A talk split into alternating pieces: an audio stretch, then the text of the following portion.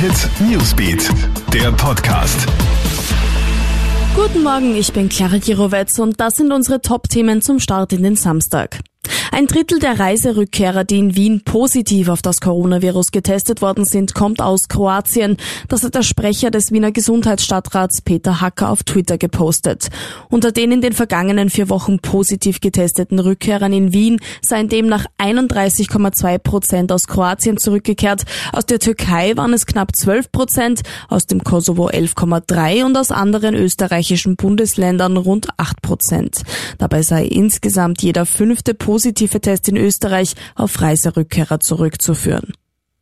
Kommt jetzt auch bei uns eine Registrierungspflicht in der Gastro. Um die Kontakte von Corona-Infizierten besser nachverfolgen zu können, ist es ja zum Beispiel in Deutschland längst üblich, dass bei einem Lokalbesuch Kontaktdaten hinterlassen werden müssen. Mit einer Novelle des Epidemiegesetzes könnte das auch bei uns eingeführt werden.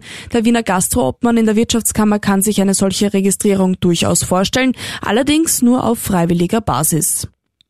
Der Gewinner der Fußball-Europa League heißt FC Sevilla. Die Spanier haben gestern Abend im Finale gegen Inter Mailand mit 3 zu 2 gesiegt und sich damit als Rekordsieger zum sechsten Mal den Titel geholt.